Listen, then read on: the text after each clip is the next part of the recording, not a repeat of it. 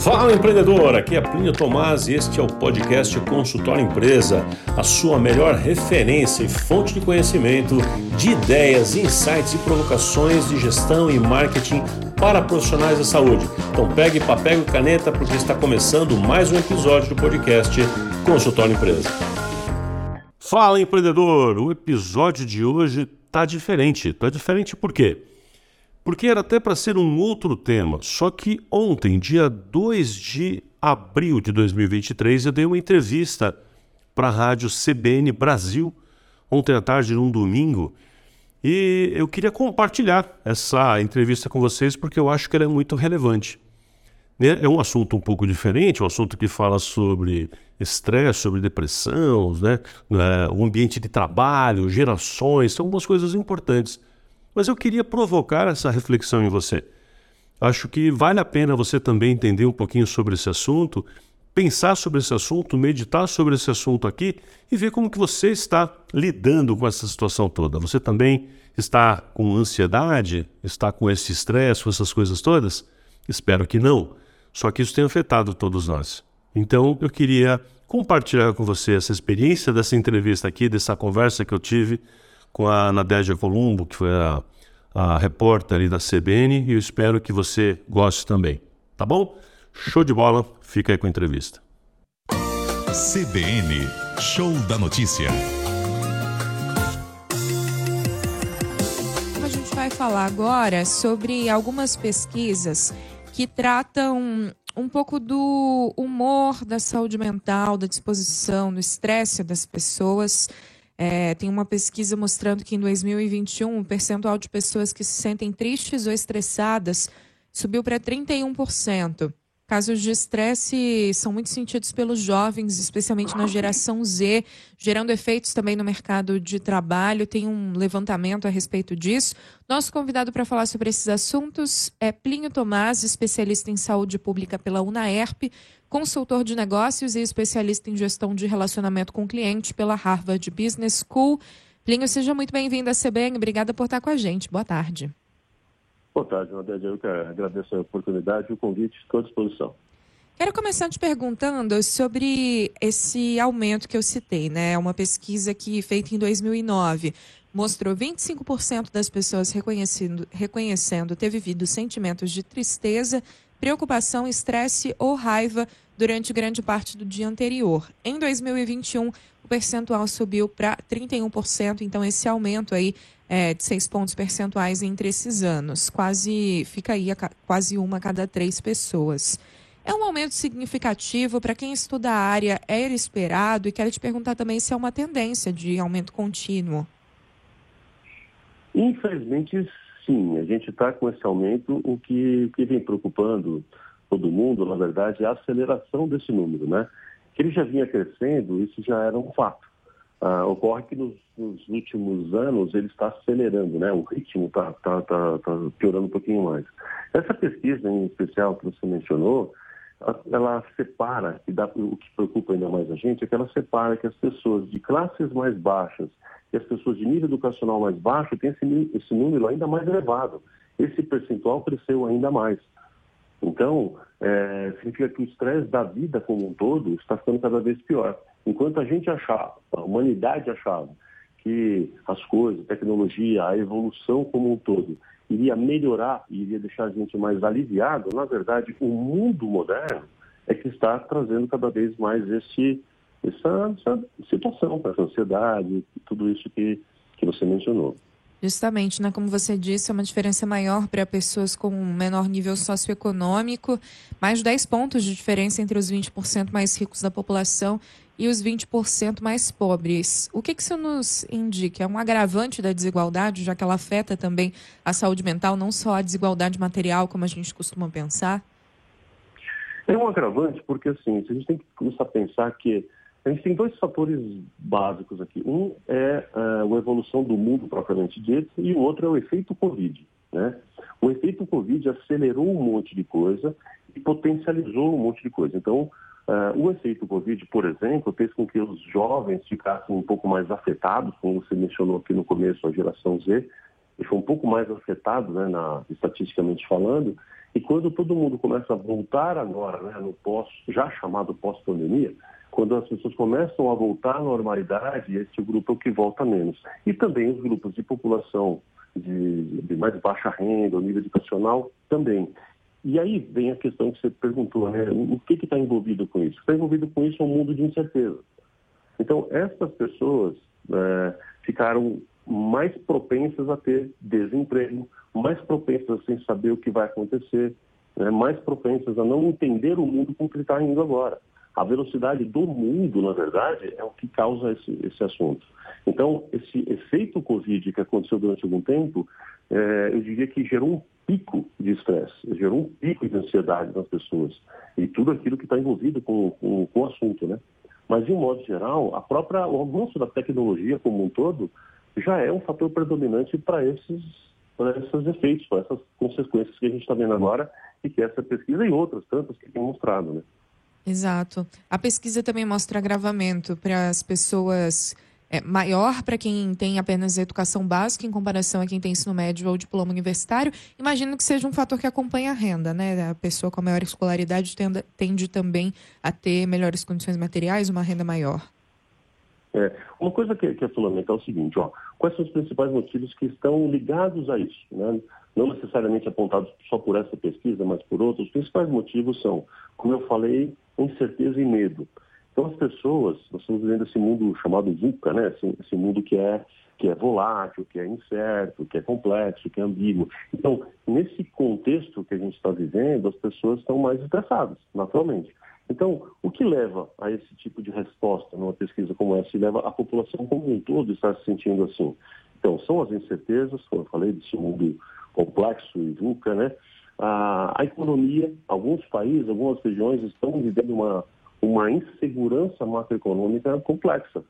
E uma coisa é absolutamente ouvida a outra. Né? A, a economia comportamental nos mostra isso, que uma coisa leva a outra, e a gente já pode até voltar a esse assunto daqui a pouco, se você quiser.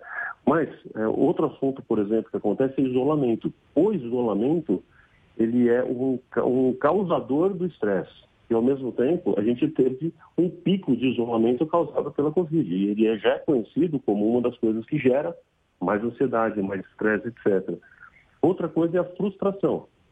E aí eu pego um pouco do gancho da sua abertura, quando você fala da geração Z, né, e o pessoal mais jovem, que tem maior dificuldade em lidar com a frustração também. Então, quando você soma isso aqui, vai virando um caldeirão. Né? E a humanidade está vivendo esse momento agora, né? de muitas incertezas, de aceleração de tudo, a tecnologia dominando. Essa semana passada, por exemplo, o mundo ficou meio espantado né, quando um grupo de, de, de, de grandes empresários, né, coordenados ali por, por Elon Musk, por exemplo, é, fizeram um pedido público para que todos os desenvolvedores de inteligência artificial desacelerassem o processo de desenvolvimento, porque estão com medo de onde vai parar o desenvolvimento da inteligência artificial. Se as pessoas que usam essa inteligência artificial e que conhecem a tecnologia estão já com essas incertezas, quando eles publicam uma carta dessa, gera ainda mais nas pessoas. Né? É, tem, tem várias empresas anunciando substituição completa de mão de obra por robôs, por inteligência artificial ou por robôs, fisicamente falando mesmo. Então, é natural que as pessoas estejam preocupadas com o caminho que o mundo está indo. Por isso que eu falo que é um caldeirão que aconteceu. Né? Nos últimos anos, é, na verdade, a gente está vivendo um caldeirão de situações complexas para o ser humano. O ser humano não está ah, entendendo tudo o que está acontecendo, não está entendendo o que vem para frente. A sensação de insegurança ela é gerada porque eu não sei o que vai acontecer daqui a 20 anos. Se a gente pensar um século atrás, né, é, os nossos avós e bisavós, eles conseguiam enxergar, ou pelo menos achavam que conseguiam, né? na verdade não se cumpriu, mas eles achavam que conseguiam pensar como seria a vida dali 100 anos. A gente não consegue pensar como vai ser a vida daqui a 5 ou 10. E é isso que está gerando um estresse nas pessoas como um todo. Né? Então, como eu falei, esse caldeirão todo junto está sendo preocupante. E, na verdade, na verdade, o mundo inteiro não sabe muito bem como lidar com isso. A parte que cabe à pandemia nesse aumento é reversível, porque no início da pandemia a pesquisa mostra é, um aumento né, da angústia da população, caiu depois, conforme a situação foi melhorando, conforme a reabertura, mas continua acima do que era antes da pandemia. Sim, eu, eu acho que é reversível. O que eu estou vendo é que é reversível. O que alguns números estão mostrando é que é reversível.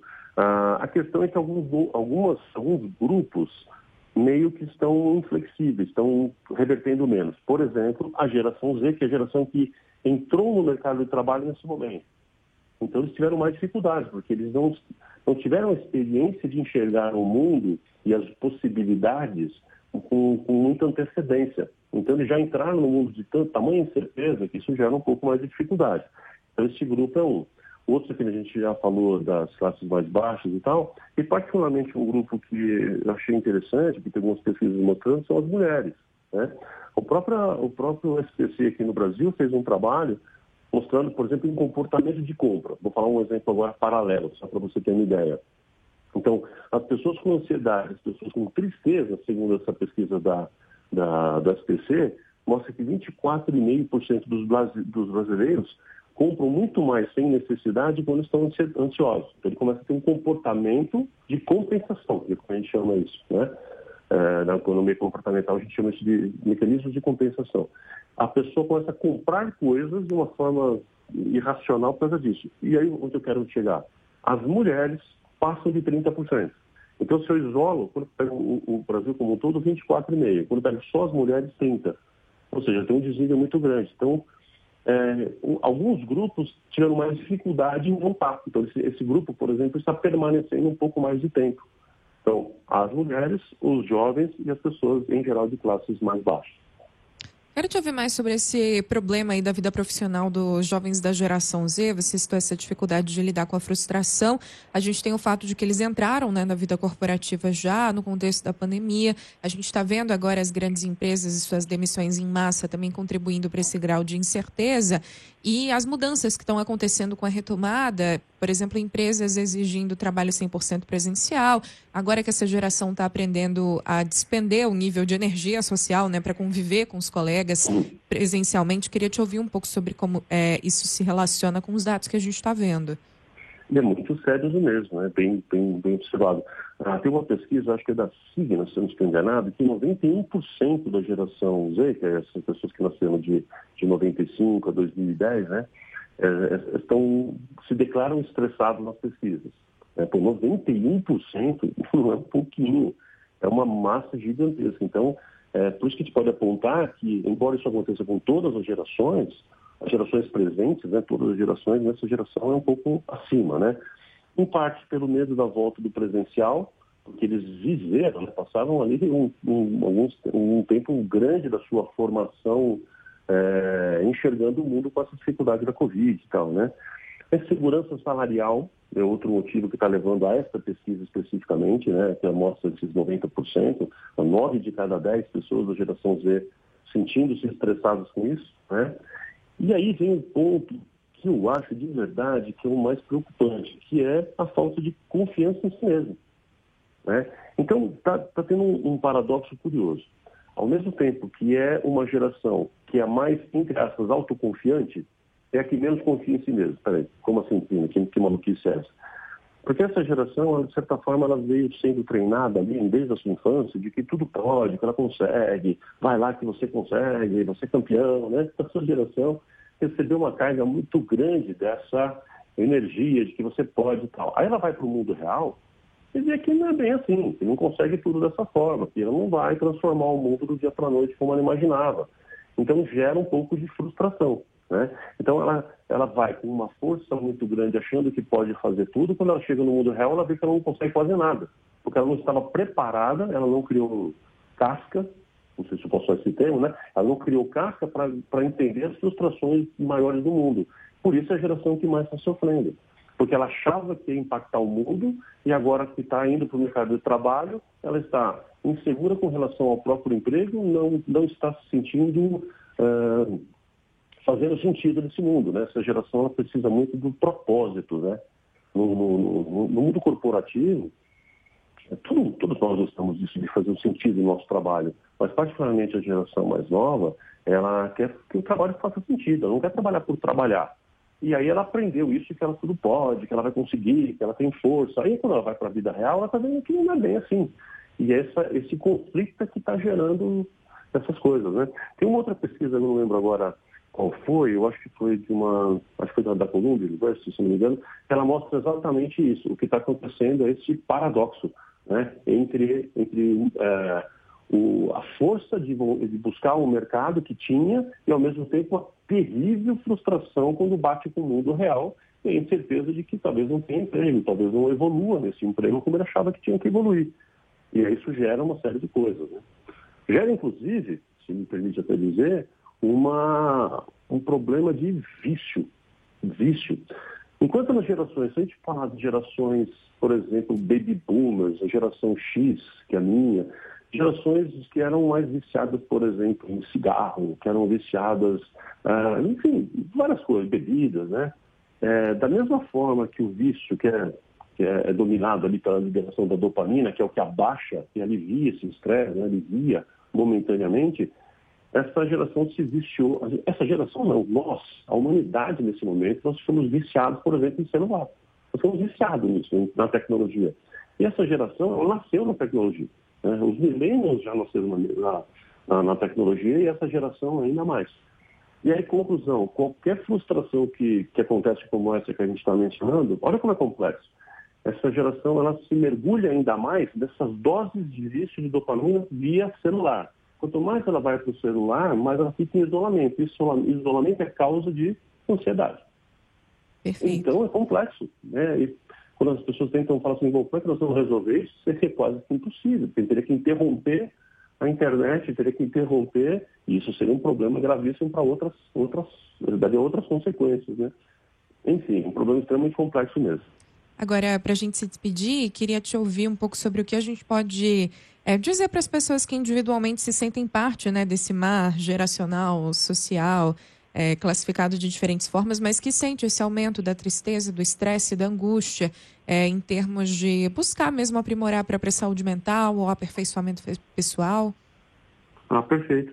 Olha, a primeira coisa que a gente tem que dizer é que apesar de tudo isso que eu falei, que parece tão terrível, né? E ele é em termos de diagnóstico, que na verdade a solução começa com o indivíduo, com cada um pensando assim, está tudo bem. O que é está tudo bem? Entender que o que eu estou vivendo agora, este presente que eu vivo agora, é mais importante do que eu estou vivendo no futuro. Deixa eu explicar melhor. As pessoas estão. O que é ansiedade? Ansiedade é viver o futuro. Ansiedade é viver com a incerteza do futuro. É a cabeça da pessoa, é um modelo mental virado para o futuro.